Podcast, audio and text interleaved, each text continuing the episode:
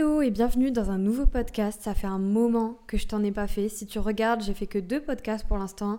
J'ai déménagé entre temps. Bref, c'était la course et aujourd'hui, je vais enfin pouvoir reprendre le micro chose que j'adore. Et nous allons parler des blessures émotionnelles, des blessures d'enfance, etc. Et là, j'ai envie de vraiment m'axer, je sais pas si ça se dit ça, m'orienter sur la blessure du rejet. Le rejet, qu'est-ce que c'est? Alors là, je vais me baser euh, sur le livre, sûrement que peut-être tu connais, de Lise Bourbeau sur les cinq blessures qui empêchent d'être soi-même. Donc il y a le rejet, l'abandon, l'humiliation, la trahison et l'injustice. Et le principe, c'est que lorsqu'on a eu une de ces blessures, eh bien, on a un masque qu'on va mettre en place pour la camoufler. Sauf qu'en fait, ça va quand même se voir et ça va quand même nous impacter. D'où l'intérêt de faire un travail dessus. Donc, dans la blessure de rejet, ce qui est dit, c'est que voilà, on s'est senti rejeté par le parent du même sexe et on ne croit pas à notre droit d'exister. Alors moi, je mets un bémol là-dessus parce que je pense que le rejet, on peut l'expérimenter, euh, pardon, quand même de plusieurs manières. Euh, certes avec nos parents, mais aussi avec euh, voilà quand on va à l'école, etc. Et aussi tout simplement quand on est hypersensible et qu'on se sent tout le temps différent, bah voilà, je pense que ça peut se créer d'autres manières. En tout cas, c'est vu comme ça par Lise Bourbeau. Et le masque qui va être mis en place quand on se sent rejeté, c'est de fuir. C'est le masque du fuyant. Donc je vais te dire quelques attitudes et comportements qu'on peut euh, avoir quand on a la blessure du rejet et que euh, notre masque s'active. Donc ce qui se passe, c'est que le fuyant déjà croit vraiment qu'il ne vaut rien ou qu'il vaut pas grand-chose. Donc quand tu as été beaucoup rejeté et que tu as ton masque de fuyant activé, tu peux être constamment insatisfaite, insatisfait euh, de ce que tu es. Tu peux te considérer comme nul, euh, comme n'ayant pas de valeur. Euh, souvent, il y a un problème au niveau de l'estime de soi. Et il peut même y avoir, en fait, dans des périodes difficiles, une espèce de, comment dire, une façon d'être convaincu vraiment que bah, si on n'existait pas, bah, ça ferait pas une grande différence. Et on se sent différent du reste de la famille. C'est pour ça que je dis souvent que chez les hypersensibles, je pense qu'il y a majoritairement souvent une blessure de rejet et chez les hauts potentiels, puisque cette différence est ressentie aussi. Euh, bah, en fait, c'est une réelle différence, quoi. Voilà. Donc, on peut se sentir, pardon, coupé, incompris des autres, euh, des humains en général. Il y a même des personnes du coup qui vont euh, rejeter un peu les humains et aimer que les animaux. Je pense que ça va parler à certaines personnes d'entre vous. C'est aussi le sentiment de se sentir seul, inquiet, pas à l'aise dans un groupe. Et dans cette euh, façon de fuir, dans le rejet, il y a aussi la fuite vers euh, des comportements addictifs. Donc soit, euh, par exemple, en prenant de la drogue, de l'alcool, en repoussant son sommeil ou en dormant pour ne pas penser ou ne pas... Voilà, ça c'est quelque chose qui peut arriver. Après, c'est pas lié qu'au rejet, hein, évidemment. Ça peut être aussi de tout le temps partir, partir, partir, en voyage, etc. après, évidemment, on peut adorer partir en voyage, mais ça peut être aussi un moyen de fuite, pas toujours. Voilà, donc il y a ça. Et en fait, on se protège, quand on a la blessure de rejet, on se protège et on a l'impression qu'on est indifférent parfois. C'est-à-dire que quelque chose qui va nous toucher ou qui va nous faire sentir rejeté, ben, on va être euh, dans le déni quand le masque s'active, c'est-à-dire euh, avoir l'impression que ça nous fait pas grand-chose et on va se couper du monde. Et euh, d'ailleurs, il y a beaucoup d'enfants qui ont la blessure de rejet qui vont se réfugier un peu dans un monde, comment dire, un monde imaginaire, qui vont se créer une petite bulle même à l'âge adulte, hein, c'est possible de, voilà, de rêvasser, etc. Alors ce n'est pas grave, hein, hein, on n'est pas là pour culpabiliser. Mais voilà, c'est quelque chose euh, qui peut arriver et, on, et surtout c'est cette fameuse question que beaucoup d'hypersensibles et hauts potentiels se posent, c'est mais qu'est-ce que je fous sur Terre euh, Je ne devrais pas être là. Est-ce que je me suis pas trompée d'endroit? Je me suis pas trompée de famille C'est bizarre cet endroit.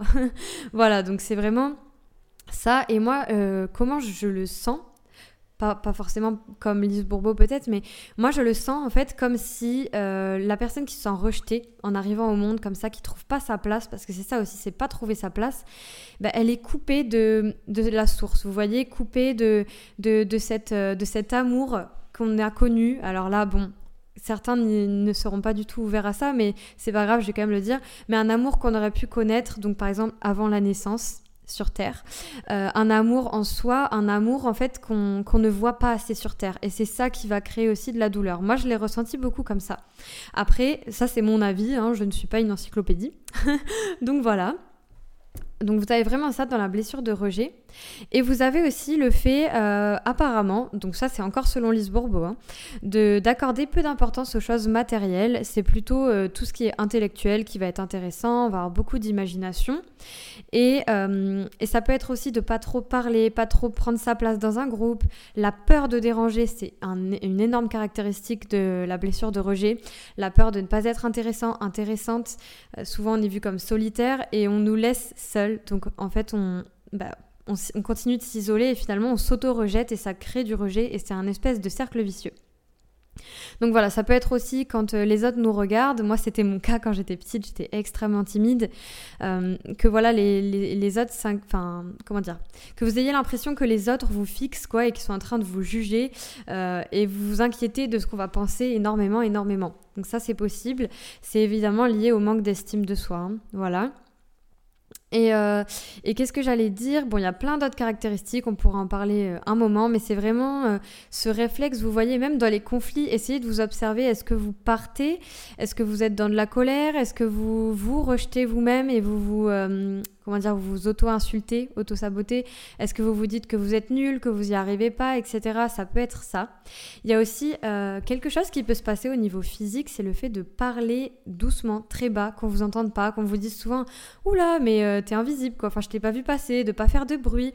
Euh, parfois, les enfants, moi je faisais ça par exemple, marchent sur la pointe des pieds, ils se font tout petits. En fait, ils se font invisibles, vous voyez Donc, ça, c'est possible. Ça peut être aussi, selon Lise Bourbeau toujours, de porter des habits foncés, noir, gris, etc.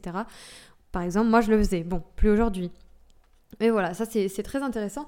Et cette blessure du rejet, c'est vrai qu'elle est, je pense qu'elle est majoritairement ressentie chez les hypersensibles qui se reconnaissent pas chez les autres et qui se sentent coupés de, de quelque chose, vous voyez? Et en fait, pourquoi je vous parle de ça, c'est aussi pour vous amener sur quelque chose d'un peu plus spirituel. Donc si ça vous parle pas, il n'y a pas de souci. Mais euh, donc tout ça, ça se retrouve, si vous voulez le lire, dans le livre euh, donc Les cinq blessures qui empêchent d'être soi-même. Mais ce dont je vais vous parler maintenant, c'est dans le livre de Rebecca Campbell, La lumière vous va si bien. Et donc moi, euh, mon hypothèse un peu, mais c'est une hypothèse, comme je le dis, c'est vraiment que voilà, on, oublie cette lumière et cet amour qu'on peut trouver en soi, cette, ce sens de la vie. Et je pense que quand on a une blessure de rejet, on a besoin, pour contrer ce masque et cette blessure, de s'ouvrir aux autres, d'aller vers les autres. Faites. Essayez de, trouver un moyen, par exemple, de dire bonjour plus souvent, de sourire plus souvent. Enfin, juste trouver le petit challenge qui peut vous aider à sortir de cette peur d'être rejeté qui est énorme et aussi, il faut prendre conscience que quand vous avez peur d'être rejeté ou que vous avez peur de rejeter l'autre, ça c'est encore autre chose, et eh bien finalement vous êtes en train de vous rejeter vous-même. Je vous donne un exemple. Moi, ce que j'ai longtemps fait, euh, c'est ne pas oser dire non. Voilà, ne pas oser dire non parce que je veux pas déranger l'autre, parce que blablabla, blablabla. Sauf qu'en fait, quand je n'osais pas dire non, qui est-ce que je rejetais? C'est pas la personne, hein, c'était moi en fait surtout, parce que j'étais pas en accord avec ce que je pensais. Donc ça c'est vraiment important, ça peut vraiment vous aider de mettre ça en place, de, de voilà, plus vous écouter, plus faire, comment dire, avoir des paroles bienveillantes envers vous-même. Après, peut-être, voyez, euh, vous pouvez même mettre pause sur ce podcast et, voir euh, qu'est-ce que vous pouvez faire pour affronter cette peur d'être rejeté et comment vous pouvez faire pour euh, vous parler un peu mieux. Hein, voilà, ne pas vous insulter toute la journée ou vous dire que vous êtes trop bizarre et trop comme ci et trop comme ça, et, euh, plutôt vous envoyer de l'amour. Et pourquoi je vous ai parlé du livre euh, La lumière vous va si bien, c'est que ça, c'est vraiment un côté spirituel où là, on va se connecter, si vous voulez, au sens, au sens de la vie, au sens de pourquoi j'existe sur Terre, qu'est-ce que je fais là, est-ce que j'ai quelque chose à faire?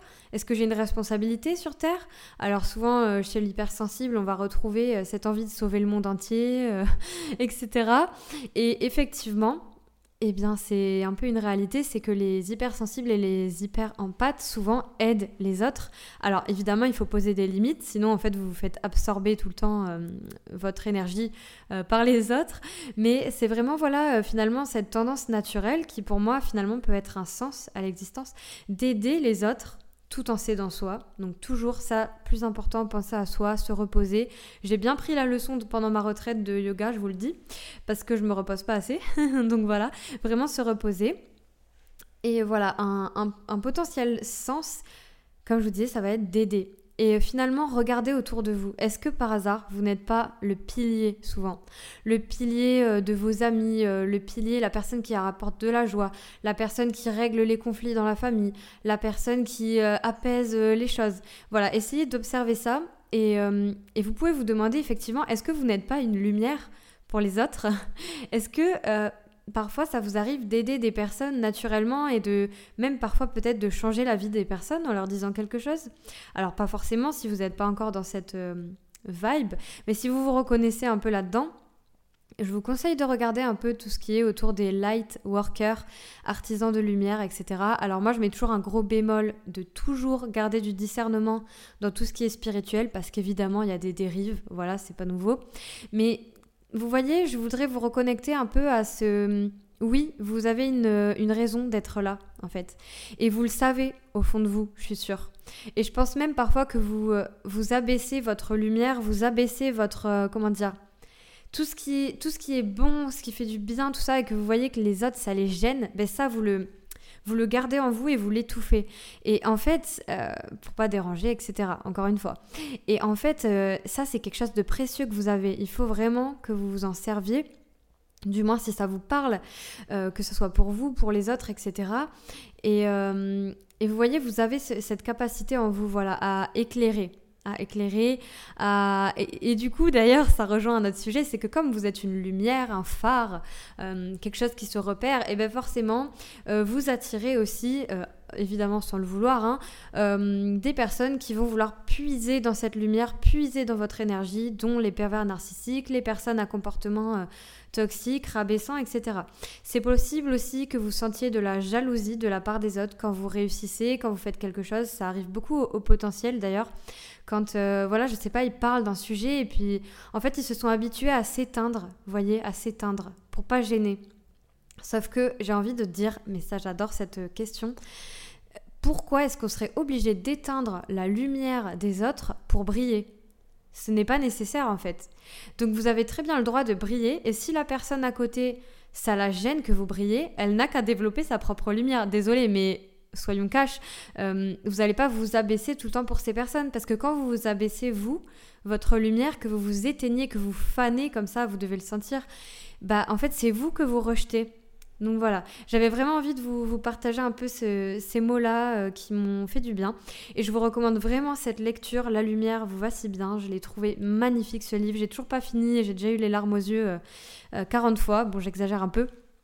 Mais, mais voilà, il est vraiment beau et il reconnecte un peu à ce sens, à ce, vous savez, ce, ce truc qui nous dépasse, qu'on ne peut pas expliquer. Alors on peut appeler ça Dieu, l'univers, euh, comme on veut, voilà. Mais cette chose qui nous dépasse, qui est plus forte que nous, cette connexion à la nature, cette, euh, ce sentiment justement où vous êtes à votre place et c'est juste. Et euh, oui, vous avez votre place sur la Terre. Et regardez un peu le nombre de personnes que vous avez pu aider.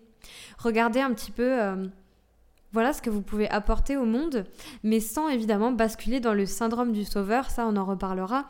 Mais voilà, la priorité c'est de prendre soin de vous, parce que si vous êtes vraiment dans le mode sauveur tout le temps, vous allez faire de l'hyper-empathie H24, euh, et euh, en fait c'est là que d'ailleurs vous souvent vous tombez sur des personnes un peu, euh, un peu vampirisantes sur votre énergie. Donc voilà, vous pouvez pas sauver le monde entier, après, vous pouvez quand même faire beaucoup de choses à votre niveau, euh, même dans votre entourage. Vous savez, quand vous-même vous décidez de vous aimer, de, poursuivre ce que, vous, aimez faire, euh, d'aller sur votre voie, de projeter votre lumière sur le monde plutôt que l'éteindre, vous allez inspirer votre entourage, vous allez inspirer vos amis, peut-être vos parents s'ils sont encore là, peut-être euh, vos grands-parents, bref, j'en sais rien, n'importe qui, les gens de votre ville. Et en fait, vous allez, vous allez sans même le vouloir, enfin sans le savoir, inspirer vraiment ces personnes. Elles vont vous voir et elles vont se dire, mais waouh, c'est génial ce que cette personne fait et j'ai envie euh, moi-même de plus m'aimer et de faire ce chemin-là. Et ça, c'est vraiment euh, quelque chose d'assez magnifique. Moi, je l'observe en ce moment parce que je suis plus sur mon chemin qu'avant. Et c'est vrai que je vois que je crée des, transformations chez les gens, mais sans faire exprès. C'est pour ça que souvent on dit voilà qu'il faut commencer par soi-même et être le changement que l'on veut voir dans le monde.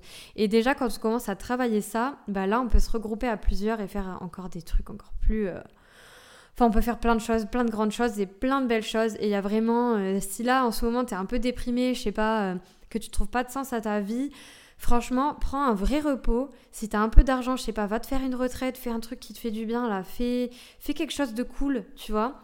Et essaye de, de lire vraiment ce livre et de te reconnecter à, à ce qui est, tu sais, ce qu'il y a de plus grand que toi. D'accord T'es pas là euh, par hasard. Euh, en tout cas, moi, c'est ma croyance, hein, évidemment, que je te partage là. T'es pas là par hasard. Et, euh, et, si tu veux, moi, je suis persuadée qu'on a une forme d'aide. Alors, comment Je ne sais pas.